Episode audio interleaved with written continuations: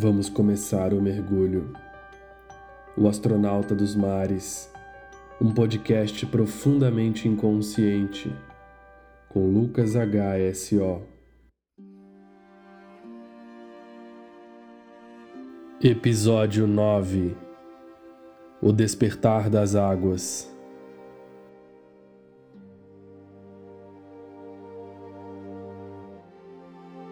Quantos são os mundos simultâneos em que vivemos?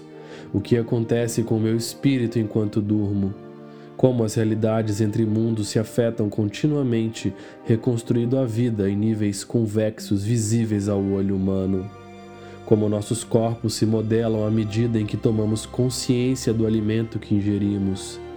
Como podemos construir novas comunicações por canais ainda não explorados dos sentidos e da psique, tornando-nos mais efetivos em nossas relações. O que o olho humano diz sobre a alma que nele habita, como é possível construir um campo energético que interfira em seu espaço exterior, mobilizando as pessoas para o bem. Quando chegará o momento do ceifar eterno após o certificado das provações que moldaram o infinito? O que faremos com o tempo que nos resta? Como será a vida no infinito? É possível viver o infinito agora, enquanto ainda vivemos no tempo? O que é o tempo em relação ao infinito? O que faz a pergunta se não questionar o Criador, que não necessariamente a qualifica, mas observa em seus filhos o potencial do progresso?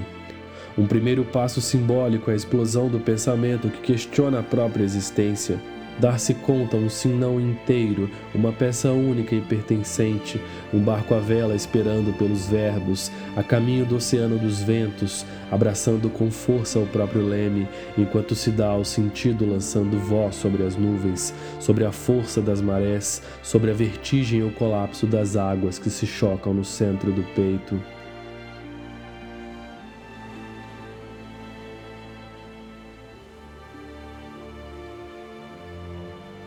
Quando a primeira pergunta verdadeiramente existencial brota na sua mente, inicia-se um processo sem volta a caminho do despertar.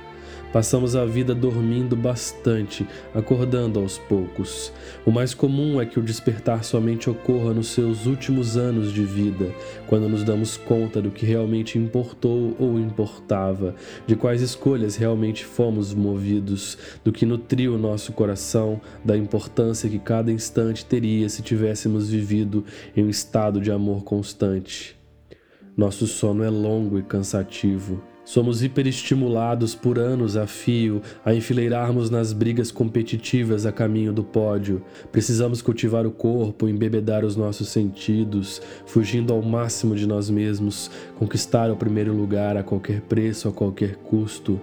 Não aceitamos os nãos como resposta, engolimos as dores, espalhamos o medo, repetimos o caos pelo mundo, fazendo ruínas ao nosso redor, gritando para que o mundo escute, modificando e afugentando agressivamente os nossos corpos, sensualizando em busca de um prazer tão banal e passageiro, vestido de uma pseudo-ideia orgásmica, um suposto encontro de cópulo com o Criador que esvazia-nos por inteiro, deixa como marca a dor e o vazio. Ah, como um prazer que durou apenas alguns instantes pode fazer tantos escravos, escravos da imagem, escravos dos sentidos, escravos da dor.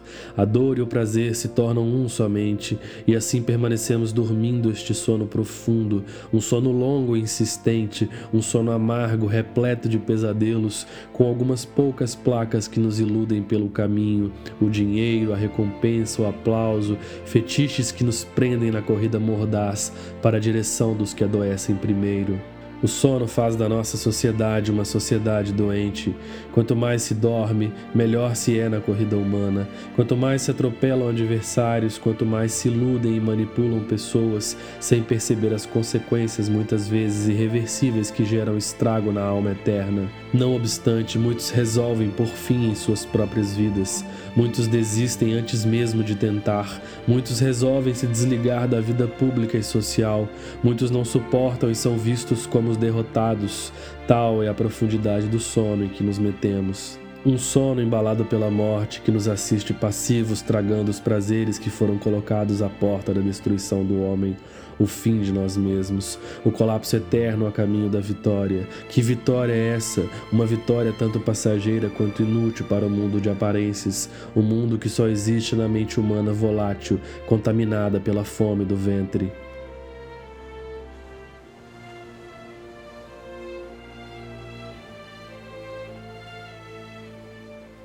Pequenas decepções são os primeiros passos para se levantar. Por algum motivo, algumas pessoas se desenvolvem à medida que são submetidas ao sofrimento, tornam-se melhores à medida que são expostas ao fogo, se aprimoram a cada queda. Pequenas dores bem vividas constroem um caminho para a revelação. Se eu sempre caio neste lugar, por que continuaria eu percorrendo o mesmo trajeto esperando por um resultado diferente? Talvez eu possa aprender alguma coisa com tudo isso. Talvez não valha a pena tentar ser igual ao mundo. Talvez me faça mais feliz ser quem eu sou. Mas eu não sei quem eu sou. Ninguém sabe. Sabemos de algumas poucas coisas que nos fazem mais presentes, mais despertos, mais ligados em um estado de fluxo inconsciente feliz, que faz com que as horas do relógio neste exato momento estejam passando em meio ao silêncio. Viver pelo máximo de momentos em um estado de luminosidade, derretendo-se da cera exterior, construindo aos poucos possibilidades que nem mesmo agora em ideia poderíamos alcançar. As grandes dores, porém, são decisivas. A dor fundamental na vida humana é capaz de realizar feitos históricos. O sofrimento de despedir-se de alguém que tanto amamos, de ser traído, de sofrer na carne a perda de uma parte de nós, do limitar dos órgãos, do paralisar da própria funcionalidade dos organismos mais básicos que fazem nascer uma nova vida, agora determinada pela limitação. Grandes dores são um portal definitivo para o rompimento maior com o sono profundo. Ou se acorda de uma só vez, ou se perde para sempre o direito de algum dia deixar a cama dos doentes. As dores mais cruéis fazem nascer heróis ou vilões de si mesmos. Cada um escolhe o que faz com aquilo que recebe, mas jamais pode escolher o que irá receber. Está claro, nós não temos o poder de prever aquilo que receberemos, e o mais provável é que você receba exatamente aquilo que precisa para despertá-lo do seu sono profundo. Quanto maior o sono, maior o impacto da vida. Quanto maior o propósito do seu despertar, mais dolorosa será a sua ascensão. Quanto mais vertigem você sentir ao se deparar com seus próprios fantasmas e ilusões, mais importante será o seu momento, o momento em que as horas irão parar com os ponteiros apontados para o mesmo lugar. 11 11 Os eventos se aproximam. A humanidade caminha para um despertar coletivo irreversível. Quantos pés abaixo da superfície do mundo precisamos alcançar como civilização para promover uma mudança radical na face que controla o mundo? 12 12 Não há riqueza capaz de nos fazer verdadeiramente felizes. Somos o puro resultado das relações bem construídas com outros seres humanos. Consequentemente, somente vivendo pelo amor seremos felizes. Uma ideia simples e eterna. 13, 13. O verdadeiro protagonismo é ocupar a si mesmo. Quem se controla, se compreende e administra o que sente, constrói um palácio em sua vida interior. A verdade se aproxima das mãos dos escavadores. Todo exterior é sempre provisório, temporário ilusório. Aceitar o mundo externo não significa não estar em um diálogo pela mudança, mas compreender o estado efêmero constante de todas as coisas. 14, 14. Como os pássaros podem cruzar o seu olhar justamente no momento em que seus olhos se voltam para o céu? Nada escapa à força do cosmos. Você é uma pequena fagulha pulsante na cadência infinita que perpassa seus próprios movimentos enquanto diz, fala ou se diverte. Águas profundas se anunciam, águas agitadas, águas que retomam a superfície despertas.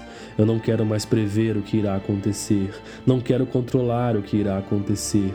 Eu não sou o mundo à minha volta, ele é apenas movimento.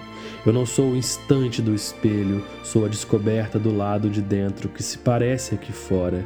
Sou o espaço sereno que ocupo observando a tudo com amizade. Observo as matas, observo as águas, observo as casas, observo o tempo, observo as pessoas e principalmente observo os meus próprios pensamentos. Eu sou o espaço que irá se expandir todas as vezes em que eu me concentrar em deturpar os meus bloqueios, as vozes que me julgam, as tentações da severidade, da certeza, do controle que acredita controlar enquanto nos controla. Eu não posso mais viver em águas tão paradas, olhando a tudo com os mesmos olhos ambivalentes, este amargor maniqueísta.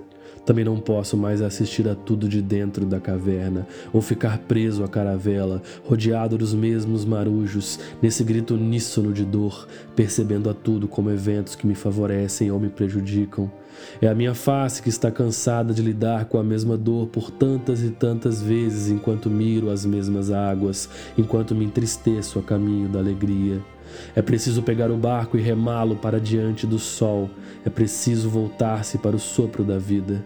Empunho remos em mãos, descubro as águas que se movem, elas são enquanto eu apenas sorria.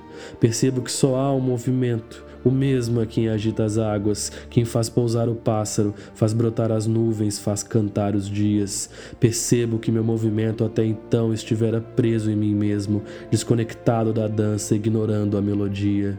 Percebo e ouço um passo lindo, a cantoria dos violinos que nascem dos peitos das gaivotas, os pianos que se afogam atravessando os céus, rasgando os mares, o trambolhar dos vulcões, o cantar das ferrovias. Percebo que as flores são vozes tenazes incríveis e que as rochas são as partituras mais bem escritas. Todos estes resistem ao tempo, não fazendo dele o seu inimigo, transformando-se, tornando-se, migrando-se, adaptando-se em cadeias de carbono constante, até que se tornem o melhor de suas formas de vida. Eu agora percebo que sou parte do grito agressivo da queda das águas. Eu sou a força da neblina. Pela terra marrom, meu mundo escravo se alforria. O despertar do sono profundo se inicia observando o silêncio das águas. O despertar do sono profundo se inicia observando o silêncio das águas. O despertar do sono profundo se inicia observando o silêncio das águas.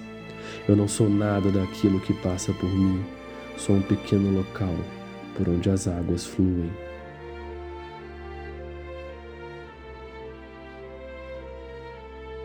Inscreva-se e continue comigo para mais episódios do Astronauta dos Mares. Eu sou Lucas HSO e este foi um mergulho profundo na superfície das águas. Até a próxima.